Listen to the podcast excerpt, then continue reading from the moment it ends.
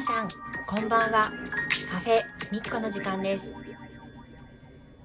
はい子育て社会人大学院生のみっこです、えー今日はですね今、えー木曜日です、えー今日は午後にジャーナルクラブといって例の、えー6時から午後の6時から、えーと8時までですね、えーゼミの大学院のゼミのようなものがあるので、えーえーと晩ご飯をですね、え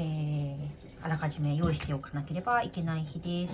今午前中なんですけれどもちょっと晩ご飯の支度をしながら撮ってみてます。これはうまくいくんですかね？ちょっとやってみましょう。今日の晩ご飯は牛肉と野菜の炒め物をしようと思っています。最近ね娘がちゃんと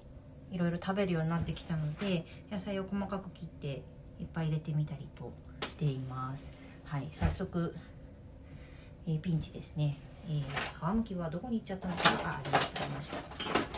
こういったものの音がラジオ収録の時にどういう風に影響するのかなと思ってそれも試してみたくて今日撮ってます。もしかしたら私の顔があちこち向いちゃってて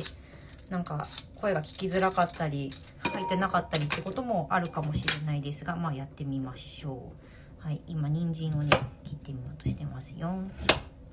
はい。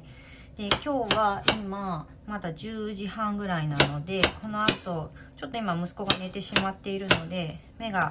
覚めたタイミングで息子をちょっと皮膚科に連れて行きます。ちょっと保湿とかをねした方がいい箇所があって先生に見てもらおうと思います。でえっ、と行ってちょっと外で私も息子が機嫌がいいうちを見計らって今日の午後のジャーナルクラブの論文を読んでみようかななんて考えてます。ちょっとプラン通りに行くかどうかは分かんないですけどそんな風にしようかなと思ってます。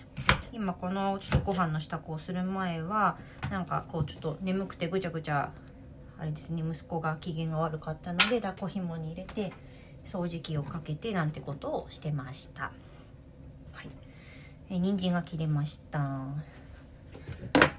そんなことをしていると並行してお味噌汁も作りたいのできのことだしを入れてます。はい、はい。結構ですね最近お味噌汁がうまくできるなと思っててきのことかだしを入れて弱火でクツクツ煮といてっていうのを第一段階でやってその後長いことほったらかしておくと結構いい出汁がじんわり出るんですよね。ということでお味噌汁も作り野菜を切ってしまってはい。こんなところですね。はい。